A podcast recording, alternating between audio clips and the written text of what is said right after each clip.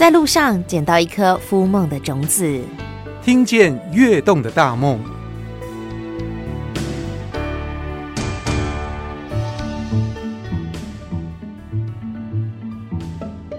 今天听见跃动的大梦，我们来到一个哎有敲敲打打声音的地方。这个敲打的声音是什么？我想光用猜的真的是完全猜不出来。我们来问问这个操作的老师好了，老师你在敲什么？呃，我们今天做的主要是断敲的戒指。你拿了一个好小的榔头，你再挑一个，这个是什么金属？红铜。红铜是不是？对。你说要把红铜变成戒指？对。怎么可能？可以的，有兴趣的话，你可以来自己体验看看。哦，真的好哦。那我们今天来到的地方叫做煮好玩艺，嘿、对不对.跟我们示范的老师是素贞老师，老师。你学这个，你玩这个玩很久的时间了？呃，大概八年。我看你的工作室里头有好多好多像项链啊，还有你刚刚说到的戒指啦，或者是像钥匙圈，对不对？有这些东西。所以你的这些手做的大概都是饰品吗？以饰品类为居多，然后我们也会研发一些。比较团客性质的，就做金属压花，就比较带环保概念。压花，对。哎，老师，你怎么都做这么硬的东西啊？红铜啊，金属，你比较喜欢这种硬材质的东西吗？其实你看起来它是硬的，当你退完火的时候，它是软的。变软的时候，我们就很好做造型。对，所以难怪人家讲说百炼钢变绕指柔。所以老师，你算是精工老师吗？呃，我不敢说我是精工，我是说我是精工玩家。玩家，哎、欸，也许很多人都开始想什么叫做精工？好，精工要怎么玩？老师是不是给我们介绍？精工这一块其实它是一个很古老的工艺。对对对，从古代所有的我们在故宫看到的时期，它其实就是一种精工。故宫我们看到什么是精工？哎、欸，你像那个鼎。鼎啊，你知道吗？毛公鼎吗？对，那个鼎也太大了。没有，它其实就是一种精工了。哦。对，只要是金属做起来的器皿，是。对，或是法器或是什么，其实就是属于精工这一块。大到毛公鼎，小到老师手上的戒指，这都算是精工。对对对对。工范围好大。很大，超大的，而且我们精工的技法就有分很多种。是，用途也很多。很多，你像断敲的这一块，我今天做的是戒指。断敲也可以敲到一个茶壶，一只壶。敲多久？敲很久，所以它又是另外一种不一样的领域。啊、对，呃，光讲我们刚刚讲一个红铜好了，嗯，它用不同的技法就会赋予它不同的价值，是这样吗？哎、欸，应该是说你想要做什么样的东西，它就有不一样的技法可以让你去应用变化。所以老师，你最常用的是？我最常用的其实就是精工，很简单的精工，还有珐琅的。珐琅也是其中的一种，珐琅也算精工吗？对，珐琅来讲，它也是一个传统的技艺啦。那珐琅跟精工的结合，就是如果你是要做有造型的，你就要先完成你精工的部分，再来上做珐琅的部分。那珐琅对我们来讲，它就是金属的彩衣，它是用在金属上面的釉药。金属的彩衣。金属已经够漂亮了，很闪亮了，但是还不够。我希望它有一些更多彩、多彩的，好，然后赋予它更多的生命。对，所以我用了珐琅点缀它，是的，丰富它。对，那珐琅这一块的话，在我们中国景泰年间，它是发展最好的时候。景泰蓝，然后传到日本的时候，日本它有知人精神，它又把它取一个名字叫七宝烧。哦，七宝烧。然后在欧美那边，他们叫珐琅，反正它名字不一样，但其实追根究底，它就是这个东西。对，哇，老师给我们介绍，呃，其实你最厉害的这两个领域，你还把它结合在一起，所以它就变成千变万化，它就可以玩出很多不一样的花样了。啊，好哦。可是像刚刚老师在敲戒指，对，你刚刚讲说有兴趣的朋友可以来体验，这是每个人都可以上手的吗？可以，可以。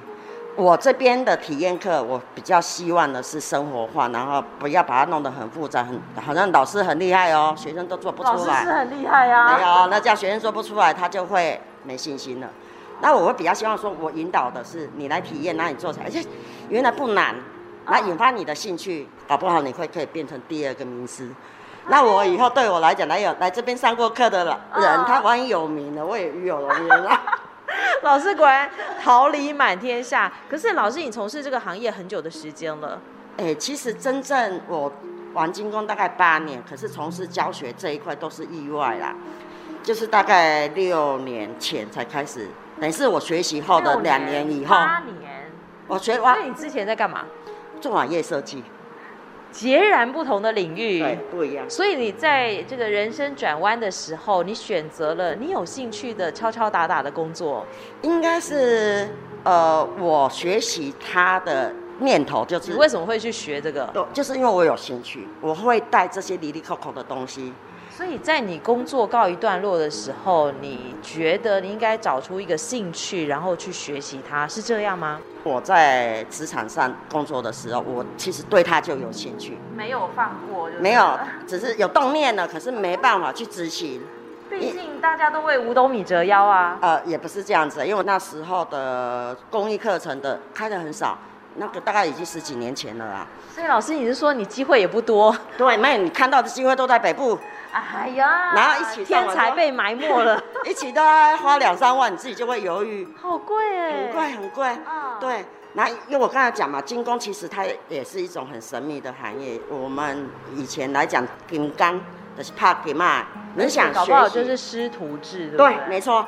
你想要学，你还找找不到门路，而且。陌生的人，你你想要来跟他拜师学艺有没有？他也防卫心很重，因为怕你是来抢，所以通常他是很神秘的。抢金子是一回事，哎，把他的技艺抢走了，他可能也觉得不划算。所以技艺是慢慢的在流失。真的啊。然后我们有职训，老师，你去职训学金工？对。职训有开这有趣的课程？有很多。哎。对，我就是。慢慢，因为我有兴趣，从社大那认识同学有在职训那边上课，那我从中我就开始学，我到现在还在学，还在上课，有机会我都去上。对，老师这时候的上课是教学相长了吧？然后也认识朋友，所以我所有的养分其实是从职训那边过来的。是，对对对。职训就我所知，他可能是听众朋友他们比较不熟悉的，而且他可能是公部门，对不对？会不会很僵化？不会不会不会。我先讲一下，我们这所谓的产投执行这一块是针对我们劳工的，他会有开一些职前跟在职的。那产投就属于在职的，他希望培养劳工有没有第二专长？哎，我就是兴趣也好，对对对对对对对，我就从那边开始玩手做的精工，那主要我都做银饰，然后我做的饰品类的东西，因为我都全部手做，我不翻模，所以都是。独一无二的，每一件都只有一个。对，那我喜欢包玉石，所以玉石也是本身它是异材质的结合。对，那所以我的作品量其实也没那么大，所以我都会尽量在市集上面的时候面对面的卖给我的客户，我比较不会再玩。所以老师也有除了自己有兴趣做，跟朋友分享之外。心有余力，而且有作品的时候，还可以跟更多人分享。对，哎，这个还蛮厉害的耶。哎，就还蛮好玩的。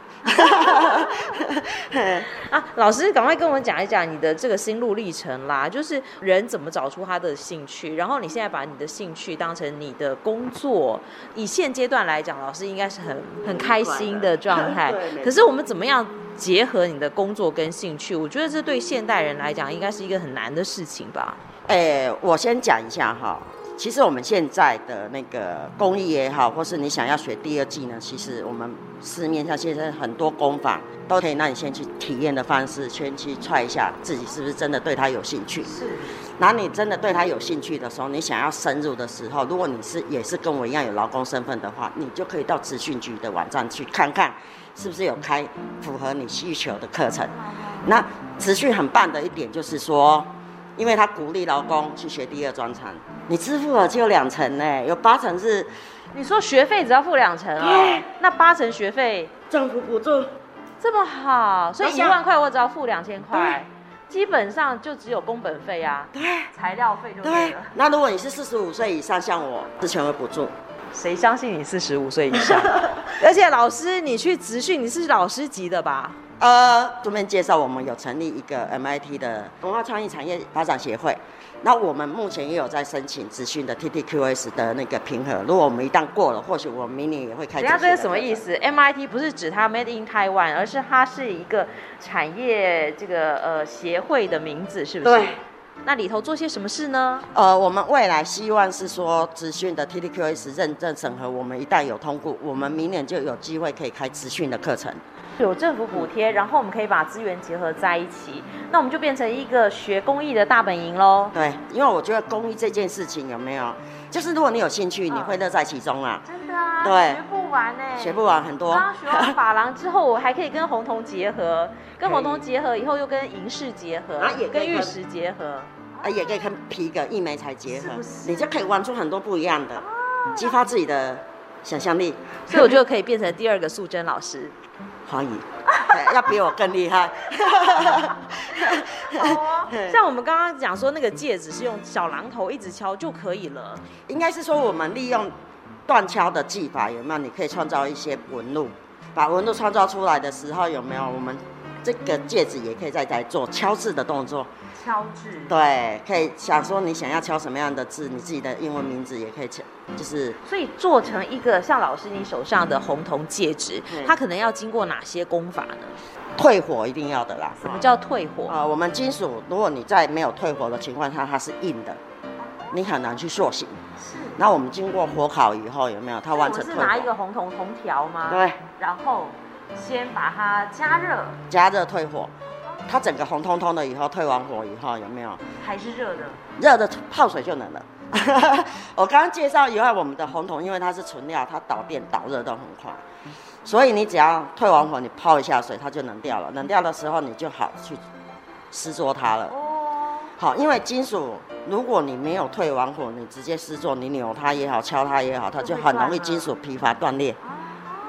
所以是经过烧制退火退火以后。嗯它就是软的，很软。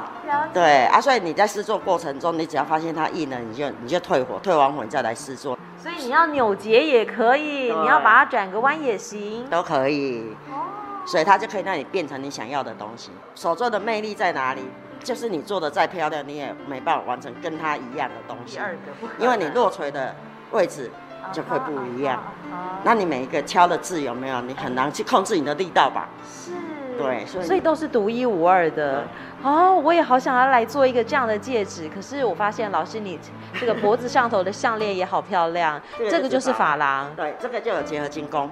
这个折的方向有没有折？就是要靠金工去把它折。所以老师说要做珐琅，要先做它的胎体，胎体对吧？胎体就是金属金工。对，我们可能就是会用到金工的锯跟锉。哦。那你可能你要。做项链的话，你就必须打一个孔，然后你可能就要钻一下孔。欸、完成的时候，我们就可以来烧珐琅。烧珐琅的意思是，珐琅到底是什么东西呢？就我刚刚讲的那个釉料，它本身是我们用的是粉末状的釉料。粉末状的釉料。对。然后上在这个金属上面。对。上完以后，你进窑烧八百度以上。它就会融了。那，谁家有窑，而且还可以八百度以上？我们这边就有一个小窑，是老师提供的。对，欢迎到工作室来。对对对对对。然后它融的时候有没有，在它还没有冷却之前，就像麦芽糖一样融，是液体呀。热，它就会融掉嘛。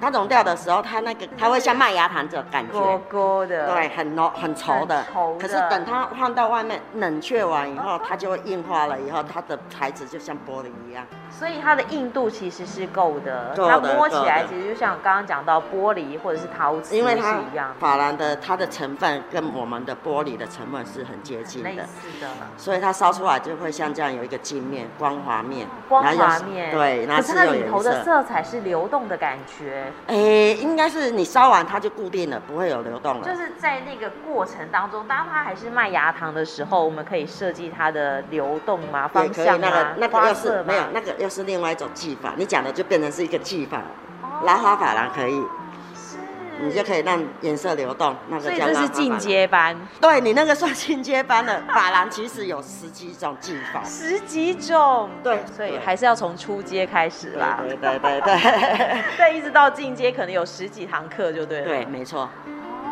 那刚刚老师你把珐琅做成项链，但其实珐琅还可以做成其他的东西，很多啊，对不对？我们不要像故宫那么厉害做成花瓶，但是其他还可以用在哪些地方呢？像一般也有敲小碟啊、小汤匙啊，上面也可以上珐琅啊。也太漂亮了吧，也太奢华了。对，等于有画龙点睛的效果。是，所以我发现老师你的精工的作品，哎，其实除了饰品之外，它还很生活化，对不对？工艺本来就是来自于生活。所以我设计的所有的课程，我也希望是说，他们就也很生活化的，然后连保养，如果教你生活化的，也不用你再额外花什么。法郎也要保养吗？珐琅是不用保养，因为我们已经上了一层珐琅保护了，所以它是亮面，像玻璃，洗一洗就好了。嗯，不用特别洗啊，它就一直亮亮的啊。哎，但是戒指要吧？戒指就要，因为戒指我这边主要用的料是纯料，就以红铜或是银来讲，它其实老师你很强调你用红铜纯料，这是什么意思呢？纯料的话就是原矿提炼出来，它的成分的百分之九十九以上，像我们所谓的银。就是九九九银，是，对对对，那环境也会讲说九九九，对，就是纯料。一般来讲，我们在玩进工会用到红铜跟黄铜的话，黄铜它就是合金啊，合金黄铜是合金啊，对对对，那合金的话，它就有加了其他的金属成分在里面。那会怎样吗？不会怎么样，只是说万一有一家它是有加了其他有微量的重金属，其实我们是不晓得的。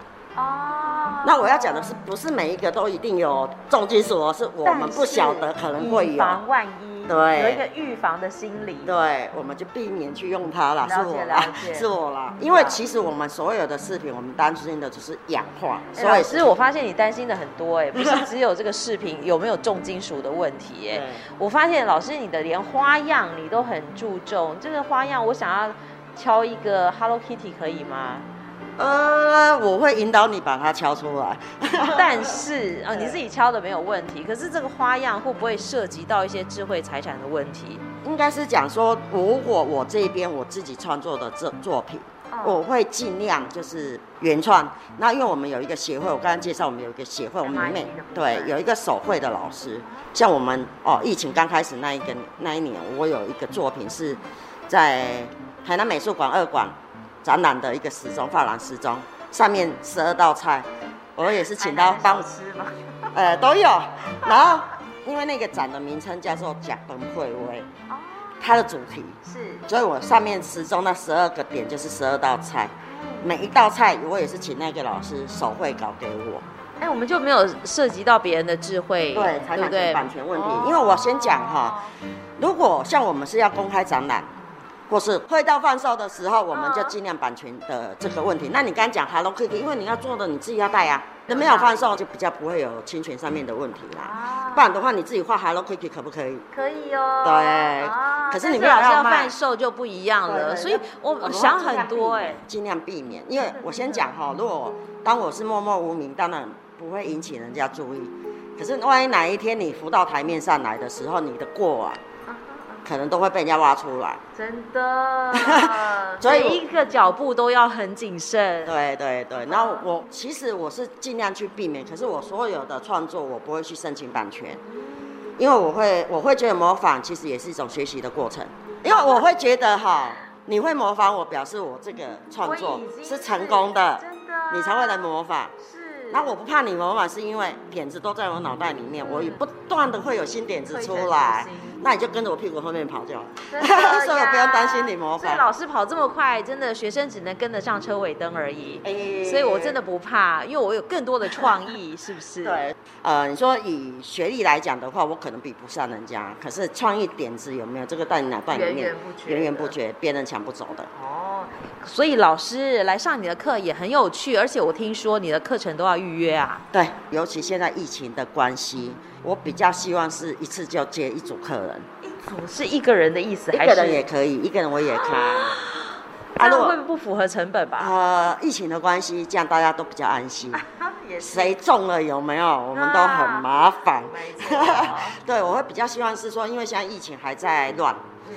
并没有完全停歇下来，对对，所以我们还是小心。好哦，所以线上预约这样子，FB 预约，OK OK。那我知道老师好像有去到一些其他的地方授课，对不对？呃，团体的部分的话，就是会有一些团体的邀约。其实我会，我有申请微微型创业贷款。哦，是。对，那其实在我申请银灯办微创之前，其实我就已经在乱了。在开始教学教学的时候，我发现很多机关团体来找。哦，所以有营业登记也是很重要的。对，没有，因为你到后面你就会发现很多机关团体、啊、设备也不够了，要增加扩增设备、哦。那一定要，像我如果真的要开职训的时候，我势必就一定要设备扩充，那就要一笔一笔的经费。那经费哪里来？政府其实有帮忙。有，所以我就做了微信创业贷款。对，所以我就会很鼓励说，像我哦，讲一下年纪，我不怕，我已经五十几岁了哈。因为对我们女生来讲，我大概四十三岁那时候，就是被公司之前的以后，很多人都会开始会很茫然。其实我也会，哎，四十几岁也还年轻哎，那这时候没工作，当然很彷徨啊。会彷徨没有错啊，可是那时候我就会想说，哎，我刚刚讲了，我就去学我的数位设计。是。我去学程式这一块，因为我本身之前之前已经在做网页设计了。然后我学习完出来以后，我就自己开始接案。那我是在利用我接案，我时间就很自由，我就开始学习精工。这个部分是兴趣、乐趣。对，可是完全也没想到说会去卖啊、教啊。可是我就是兴趣又变成工作。对。那你反而把网页停掉了？网页其实也没停，只是因为现在做网页的其实已经越来越少了，因为我们现在的媒体太多了。你 FB 就很多人，他可能没有自己的官网。精彩。对，他可能没有官网，可是他一定有 FB 的粉丝页，所以做网页的就会越来越少。那越来越少了，以后有没有案子有？可是会变变少，反倒是我现在公益类的变多，所以我申请营登就会以它为主。了解。对。哇，好棒哦！所以现在生活越来越惬意，也就很自由。超自由的。